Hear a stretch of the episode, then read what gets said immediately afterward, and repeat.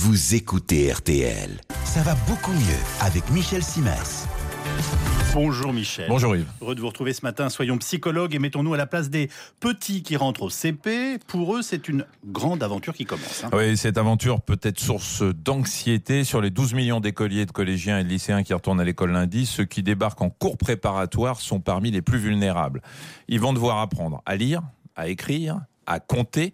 Ils sont au courant de l'enjeu, ça leur met la pression avant même d'avoir franchi le pas de l'école. Mais le chamboulement ne s'arrête pas là. À la maternelle, ils étaient grands. Là, ils redeviennent petits dans un monde où les autres peuvent avoir jusqu'à 4 ans de plus qu'eux, et on sait qu'à cet âge-là, ce genre d'écart a son importance. En outre, ils vont devoir s'habituer aux devoirs, aux évaluations, à jongler avec les cahiers des différentes matières, et il n'est pas donné à tous les enfants de 6 ans de savoir s'organiser, on peut vite perdre les pédales. Ils font comme moi, ils ont qu'à redoubler leur CP. Alors que, que Ah, peut-on faire faut faut le faire, ça, hein. Oui, je, suis assez fier de moi. Que peut-on faire ou dire pour les rassurer, ces bouts de chou? Alors d'abord, faut leur présenter l'année scolaire qui s'annonce comme une opportunité. Il faut leur faire comprendre qu'ils vont enfin pouvoir faire tout un tas de choses qui leur étaient interdites auparavant. Bientôt, ils pourront envoyer des cartes postales à leurs grands-parents. C'est bien les seuls qui envoient des cartes postales encore aujourd'hui. Oui. Ils pourront lire des livres qui racontent des histoires avec des mots.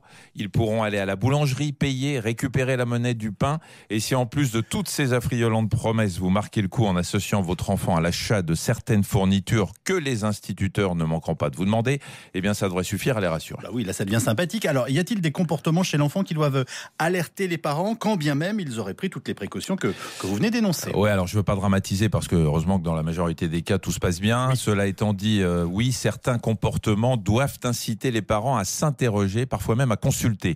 Si votre enfant se remet à faire pipi au lit alors que sur ce plan-là les choses étaient réglées depuis un moment, ça peut vouloir dire quelque chose. Si votre enfant se met en colère pour un oui ou pour un non et ce de façon inhabituelle, là encore, c'est que ça bloque quelque part.